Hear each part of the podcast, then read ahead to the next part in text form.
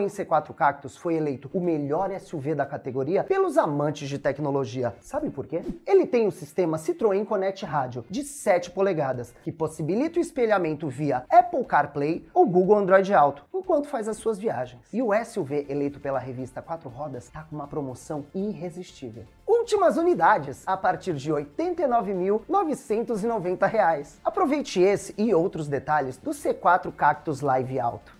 E se tu está ouvindo minha voz nesse exato momento, sim, quer dizer que tem papo rolando na programação do Mobilidade Estadão. E hoje receberemos na garagem mais famosa do Brasil, foi ousado nessa, né? Fernanda Romano, ela que é CMO de Alpargatas. Tudo bom, Fernanda? Preparada para as nossas cinco perguntinhas? Segue daí, investidor. Tudo bem, Fernanda? Tudo jóia, e você? Tudo maravilhoso. Super obrigada pelo convite para participar do Papo de Garagem. Eu que agradeço a sua presença. Antes da gente seguir, o meu tradicional, dá a curtida, compartilhada, um comente, essas coisas assim, e o peteleco na cineta. Ô, seu Diego, por gentileza, estrala aquela vinheta pra gente.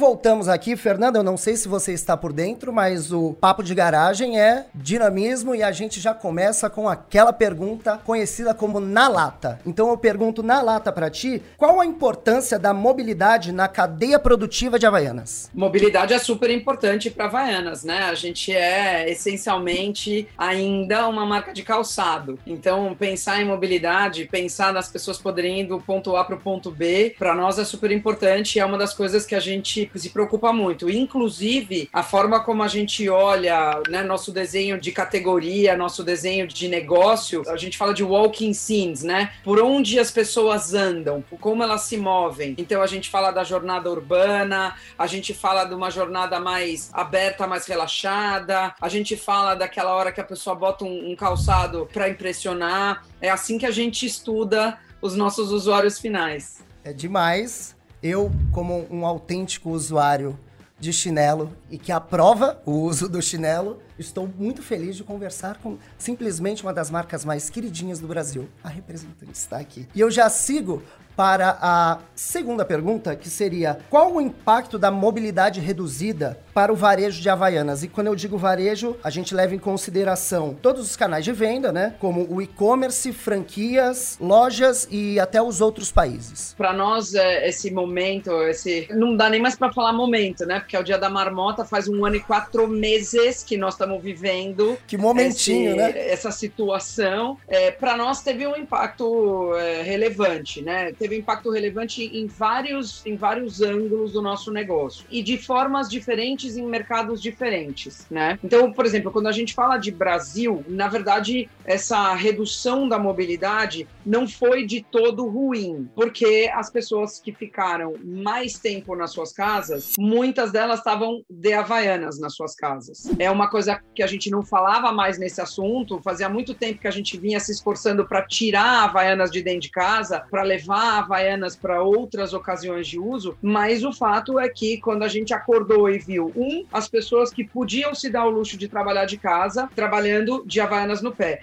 e dois, as pessoas que não podiam se dar o luxo de trabalhar de casa, mas que também tiveram sua mobilidade reduzida, porque elas saíam da casa delas, iam cumprir o seu papel, sei lá, eu sou caixa de supermercado, eu sou motorista de ônibus, eu sou profissional de saúde, mas o resto da sua vida móvel ficou limitado, porque a vida social encolheu, né? Esse tempo mais longo passado em casa também estava sendo passado em casa de Havaianas. Então, isso aconteceu em vários lugares do mundo, né? E na verdade a gente está falando de Havaianas porque as pessoas ou estavam descalças ou elas estavam buscando um calçado confortável e um calçado prático. Teve muita gente que adotou a prática de ter um calçado para sair na rua e um calçado para dentro de casa. E esse calçado levado para dentro de casa, se pegar uma Havaianas que você bota embaixo da água, passa um sabão, tá limpinha, isso foi é, positivo do ponto de vista do negócio. É óbvio que do ponto de vista de contexto é péssimo, né? A gente entende que um contexto com uma crise sanitária global, com uma crise de confiança nas instituições, que também foi global, é, com uma crise de, de pessimismo global, como um todo, para qualquer negócio, não é bacana, e para uma marca que é, é divertida, otimista, alegre, pior ainda. Ainda, né? Então, é, se a gente olhar do ponto de vista do negócio, a gente conseguiu navegar essa turbulência. Se a gente olhar do ponto de vista social, a gente sofre do mesmo jeito que todos os outros negócios e vê as pessoas se ressentindo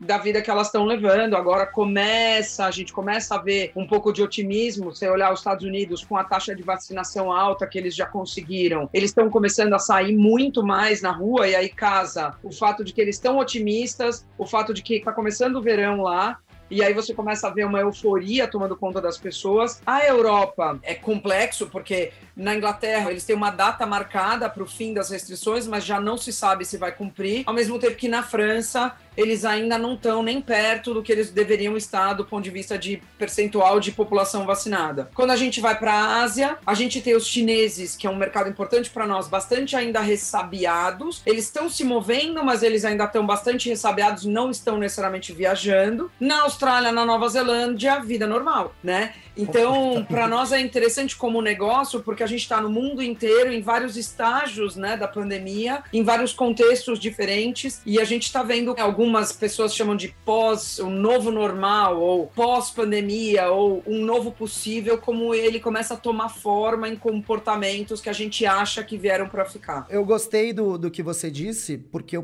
peguei isso até trazendo para o meu universo que trabalhei por muitos anos em agência e tudo mais. Talvez isso seja um ponto de uma mudança cultural que de, de tempos já vem sendo praticada, que a cultura do, de você poder usar um, um chinelo num ambiente de trabalho que reforçou-se absurdamente com o home office e a sensação que isso te dá, né? Como você bem colocou, chega a ser, ser mais prazeroso o seu dia a partir do, do começando no seu pé, digamos assim. É. O seu dia começa mais agradável na ponta do pé. Então, eu gostei disso. Talvez seja uma ótima mudança cultural. Vou eu fiz é, até um comportamento. Aqui. Uma das coisas que a gente já detectou, a gente faz muita análise de tendência e aí moda como um todo, e aí calçado, vestuário, é que as pessoas parece que de fato não vão mais abrir mão do conforto. Elas vão pedir estilo com esse conforto. Então não é também que as pessoas vão voltar a sair de casa todas desmilinguidas. Não é isso, né? A gente entra nessas reuniões, né, através das plataformas e a gente se preocupa da cintura para cima. Da cintura para baixo, eu tô com a calça do pijama, tô de shorts, é irrelevante. E não é que as pessoas vão passar a frequentar o bar, o restaurante ou seu ambiente de trabalho, quando for um ambiente de trabalho, de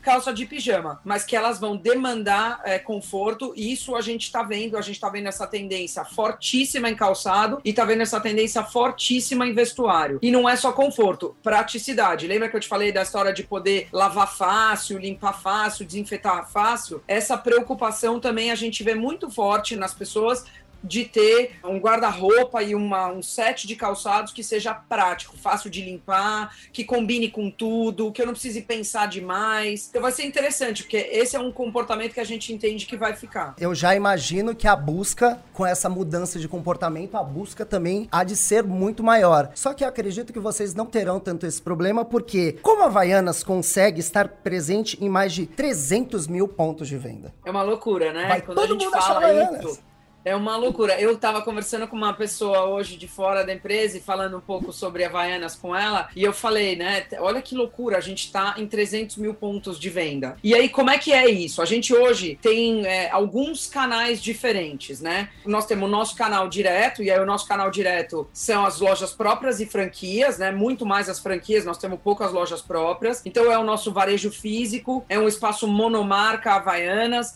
em que você tem um sortimento de produtos específico e que você vai lá e tem desde uma loja que é uma loja flagship, experiência da marca, como em São Paulo tem na Oscar Freire, no Rio de Janeiro tem na Garcia Dávila, até as franquias menores, mais compactas, que tem 40 metros quadrados e tem 95% do negócio delas está em chinelo. Aí a gente tem também, que a gente chama de as contas especializadas, que são os varejos de moda. Então a gente está falando de Renner, CIA, esses caras que carregam um portfólio super amplo, porque eles têm vestuário, eles têm acessórios e eles têm calçados e algumas marcas que estão dentro das lojas, Riachuelo, e esses a gente está presente em praticamente todos os grandes, lojas americanas, que já é loja de departamento, a gente está presente em praticamente todos eles, se não todos eles. Aí a gente tem o canal alimentar, que é um dos segredos de como a gente passou pelo ano passado. A gente está presente no canal alimentar tanto no grandão, né, no supermercadão, no Carrefour, no Macro, no Big, a gente está nesses caras, quanto no supermercado de bairro. Aliás, quanto menor o mercado, maior a chance de só ter Havaianas, não ter nem concorrente. Então nós estamos lá no alimentar. Depois de todos esses caras, a gente tem dois canais que são fortíssimos para nós, que são o atacado e o distribuidor. E o atacado e o distribuidor, eles atendem desde a lojinha do seu João, que é uma loja de uma cidade pequena, que o cara tem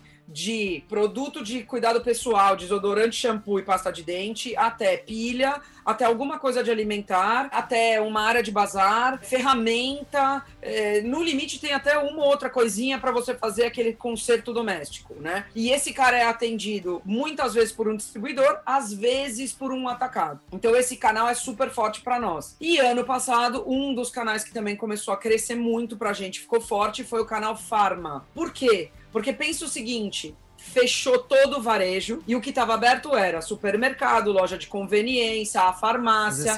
Então né? esses caras começaram a ampliar o seu portfólio para atender algumas outras necessidades que as pessoas que ainda não estavam dispostas a comprar online pudessem querer comprar e aí podiam achar na farmácia, podiam achar na loja de no bazarzinho, podiam achar no supermercado. Então, quando você soma todos esses pontos de venda, a gente chega a 300 mil pontos de venda no Brasil. Em lojas monomarca no mundo, a gente tem 700 e poucas. Entre 710 e 750, a gente tem uma flutuação, porque, por exemplo, na Europa, a gente abre lojas que só ficam abertas durante o verão, agora nessa época. Elas abrem em maio e fecham em setembro. E elas são desde lojas pop-up até espaços que a gente chama de concessão, dentro do que é uma coisa que não tem no Brasil ainda, é uma modalidade que está começando a tentar se desenvolver no Brasil, mas você entra numa loja de departamento, por exemplo, a Selfridges de Londres, ela tem lá o piso de calçado calçados e tem um canto da Selfridges que é Havaianas. Então você tá dentro dessa loja de departamento, mas esse canto da loja, na verdade, é operado pela gente. A gerente desse pedaço é nossa funcionária, a vendedora é nossa funcionária, quem é responsável por repor, manter, limpar, somos nós. Então é, são várias modalidades diferentes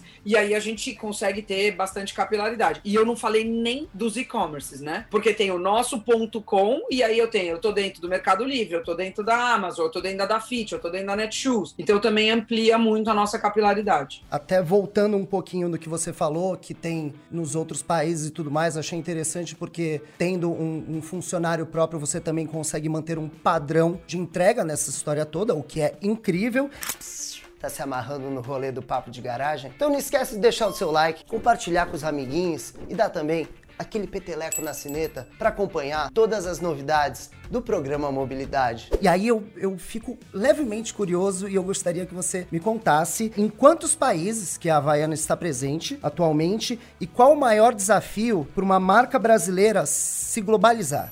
Hoje a gente está em mais de 140 países, não são todas operações diretas. A operação direta a gente tem hoje no Brasil, na Colômbia, nos Estados Unidos, 16 países na Europa e China. Os outros mercados a gente faz através de distribuidores. Então, por exemplo, nosso escritório em Ásia Pacífico, nosso headquarters em Ásia Pacífico fica em Hong Kong. E aí de Hong Kong a gente atende 16 mercados distribuidores, além de cuidar do mercado China, onde a gente tem um escritório em Xangai também. É, nos Estados Unidos, nosso escritório fica em Los Angeles e os Estados Unidos cuida dos Estados Unidos, do Canadá e do Caribe. Então a gente faz esses outros, essa, essa capacidade de atender esse monte de país é porque a gente trabalha com distribuidores. O desafio, não só de uma marca brasileira, de qualquer marca, para conseguir atingir o status de marca global, de realmente existir em vários lugares sendo a mesma marca, é você entender que porção do, do seu negócio, o como você aparece na festa, que porção disso é sempre igual, que é a essência da sua marca, é você manter os valores, o comportamento, o vocabulário de marca, o vocabulário não só falado, mas o vocabulário visual da marca. Então, quanto disso você mantém global e o quanto disso você precisa adaptar, traduzir, ajustar para as necessidades locais. Porque, por exemplo, se eu virar para você e falar assim, quando você chega em casa de um dia de ter andado na rua e você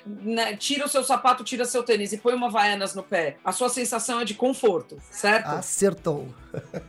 se eu falar isso para um alemão, talvez não seja a mesma resposta. Talvez o código de conforto do alemão, que não cresce usando havaianas no pé, não cresce usando um chinelo Sim. de três pontas no pé, seja ele colocar uma slide, que tem aquele cabedal contínuo. Então, e aí como é que a gente faz? Nós vamos obrigar todos os alemães a achar que um chinelo de três pontas é a coisa mais confortável do mundo? Ou eu vou ter um produto que atenda a demanda dele de conforto e ao longo do tempo conquistar ele com os outros valores de Havaianas. Então essa medida é o que a gente tem que fazer. E aí então para uma marca global é isso, quanto é global, quanto é local. Para uma marca brasileira, eu acho que a gente tem mais um desafio, que é o mundo inteiro tem uma imagem do que é uma marca americana, né? Acho que tem quase nenhum país no mundo hoje que não tenha tido um pouquinho de contato com a cultura pop americana, que não tenha escutado pelo menos meia dúzia de bandas ou cantores, que não tenha visto um filme de super-heróis, que não saiba que tem um presidente que mora numa casa gigante, que é branca e que todo mundo toda hora quer explodir, né? Tem uma imagem do que é uma marca americana na cabeça das pessoas. Tem uma imagem do que é uma marca talvez inglesa, alemã, talvez um pouco menos da força do, do americano, mas tem uma imagem. O Brasil não tem essa exportação tão grande de cultura pop, de ícones pop, então não é tão simples você explicar o que é brasilidade. A gente tem até uma mística na cabeça das pessoas pelo mundo todo espalhados, mas não é tão simples. Então você constrói a sua marca e se você quiser construir essa marca como marca brasileira, você precisa ajudar a construir Brasil. E isso é um desafio, porque como é que você constrói país nos dias de hoje, em que tudo é transparente e que infelizmente às vezes nosso país vai parar na primeira página dos grandes é, propagadores de conteúdo e notícias, não necessariamente elogiando o que a gente vem fazendo, é. né? Nós estamos com lideranças controversas, nós temos administrado, eh, do ponto de vista da saúde pública, essa crise de uma maneira complicada, e aí é difícil. Quanto você fala de Brasil e quanto você não fala, nós não podemos deixar de falar de Brasil, porque o Brasil é maior do que todas essas pessoas e esses tropeções que a gente vem dando. Ao mesmo tempo, a gente não se mete em política porque não nos cabe. Então aí é onde fica uma linha mais tênue que a gente tem que tomar cuidado e ver como que a gente melhor navega. Incrível. Você passou por diferentes diferentes pontos aqui. Eu fiquei só imaginando e elocubrando, porque é realmente muito difícil você definir o que vem a ser essa brasilidade, porque o que a gente imagina é que na cabeça de cada um ela funciona de um jeito. Sei lá, eu lembro até do episódio dos Simpsons, como eles retrataram o Brasil, que obviamente ia ser de uma forma escrachada, porque eles brincam, só que esses signos que estão no, no inconsciente lá fora e como traduzir tudo isso, extremamente interessante, extremamente rico. E, e tentar traduzir de uma forma contemporânea, né? Sair do clichê, Justamente. né? E qual clichê é legal e qual clichê não é legal, né? A gente tem a sorte dos Simpsons terem feito e vai construindo na cabeça das pessoas. A gente tem a sorte daquele, do, daquela animação do, do, passarinho azul, do Blue, Rio. e isso ter construído uma coisa na cabeça das pessoas. A gente hospedou dois grandes eventos globais não faz tanto tempo assim, e isso construiu na cabeça das pessoas. Mas a gente ainda às vezes percebe que as pessoas estão mais apegadas ao clichê, então elas sabem da Amazônia, elas sabem do futebol, elas sabem das mulheres bonitas, aí já associa biquíni, já associa praia, aí você, tá bom, mas eu não sou só isso. Pô, a gente inventou a bossa nova, vamos lá. A gente tem uma literatura fenomenal, nós temos uma produção artística incrível, nós temos arquitetos que são conhecidos no meio da arquitetura, da arte, da construção, do urbanismo, no mundo inteiro dentro daquele meio. E como é que a gente faz para garantir que a gente represente e apresente esse Brasil, só que de um jeito que você. Não vamos jogar bebê fora com a água do banho, né? Não, não esquecer o passado que foi sendo construído, mas traga as pessoas com a gente nessa jornada mais contemporânea desse novo Brasil, que é bacana. Nós temos nossos, nos nossos problemas, nós temos coisas a melhorar, mas não vamos esquecer, nós, com tudo que a gente fez de errado, a gente ainda é a 12 segunda maior economia do mundo. Com tudo que a gente fez de errado, a gente ainda é o maior exportador de soja, maior exportador de carne, maior exportador de aço, muita calma nessa hora. Se a gente fizesse direito, a gente podia ser autossuficiente em energia. E aí, né? O quanto você estufa o peito e fala disso, o quanto você segura a sua onda. É complexo, né? É super complexo. Completamente. Que nem eu lembrei até do cara do Velozes Furiosos lá. This is Brasil! Pô, é. respeita. eles, adoram, eles filmaram no Brasil. Exato, é incrível. E aí eu trago uma última perguntinha aqui para ti. Ah, já tá acabando, é triste. Não esquece de curtir, compartilhar essas coisas todas, hein? Papo de garagem. É, como que a Havaianas, que vem da, da Alpargatas, que a gente sabe que é uma empresa centenária, ela está ajudando os brasileiros a criar um futuro mais sustentável? A primeira coisa que eu tenho que dizer, e aqui, assim, é, eu falo isso com e sem crachá, é que a Alpargatas é uma empresa fantástica né? É uma empresa de 114 anos. Você entra na empresa e vai descobrindo alguns segredos maravilhosos. Foi a primeira empresa a ter mulheres no chão de fábrica. Foi a primeira empresa a dar benefícios para os funcionários antes da lei de Getúlio. É uma empresa que tem um histórico de inovação, de gestão de marcas, super bacana. E é uma empresa ultra socialmente consciente, né? Então a gente tem, dentro do, do universo Alpargatas, a gente tem um instituto, o Instituto Alpargatas tem 18 anos, a gente é signatário do Pacto Global da ONU, a gente é certificado pelo Pacto para ensinar, o nosso foco no Instituto Alpargatas a educação. Então a gente pode ensinar os educadores da rede pública, preparar eles para ensinar os alunos sobre os Sustainable Development Goals da ONU. Então assim, super bacana, várias coisas legais e durante esse momento de crise social, é, sanitária, é, que a gente vem vivendo, a empresa tem se comportado de uma maneira muito legal. As nossas fábricas ficam em cidades, em muitas instâncias, com um índice de desenvolvimento humano muito baixo, e a gente se mexeu, a gente contato com o prefeito, abriu o ambulatório da fábrica para receber a população da cidade. E a máquina motriz dessa empresa é a Havaianas, é o maior negócio da empresa. Essas fábricas estão fabricando Havaianas. Então, ao saber que a gente existe em sociedade, não apesar da sociedade, a gente já está fazendo um papel para não só nós como empresa, mas nossa população, nós somos 18 mil colaboradores, saber que a gente tem um papel em sociedade. Por exemplo, quando a gente montou um fundo de doação, a gente convidou todos os colaboradores da Alpargatas a contribuir para ajudar a comprar cesta básica e a cada real doado, a Alpargatas fazia o match. E a gente teve muitos indivíduos da, da empresa colaborando. Aí quando a gente vai no âmbito da marca vai Havaianas, a gente tem algumas coisas que a gente dá foco, a gente atua em todas, todos os âmbitos, então a gente fez é, trabalho com comunidades vulneráveis ano passado, desde doação de produto até ajudar a equipar as rádios é, de uma das favelas do Rio de Janeiro para eles poderem propagar as informações corretas, para a galera não consumir informação errada. Então, desde fazer isso até a gente hoje a gente olha, a gente tem dois pri papéis principais com a marca. Um papel é desde o desenho, da concepção do produto, fazer isso da maneira mais responsável possível. Então gerar menos resíduo. Cada sola de Havaianas tem pelo menos 40% de resíduo de, de fabricação reincorporado à mistura, que é um negócio bacanérrimo, né? A nossa pegada de carbono é mais baixa, do que os chinelos feitos de material plástico. A gente tem maior durabilidade e por ter maior durabilidade você precisa comprar menos. Então tem todo um trabalho de desenho dos nossos produtos. E aí é desde a concepção do produto até que ingredientes você coloca no produto. Então agora nós temos meta de aumentar o percentual de ingredientes ou de fontes renováveis ou de uso de fontes recicladas na construção do produto. Por exemplo, o algodão da minha camiseta é algodão reciclado. A minha camiseta é Havaianas, né? E a gente tá, quer, quer aumentar cada vez mais o percentual. Agora, só fazer isso não é suficiente. Só a gente saber que isso é importante não resolve o problema. Tem 200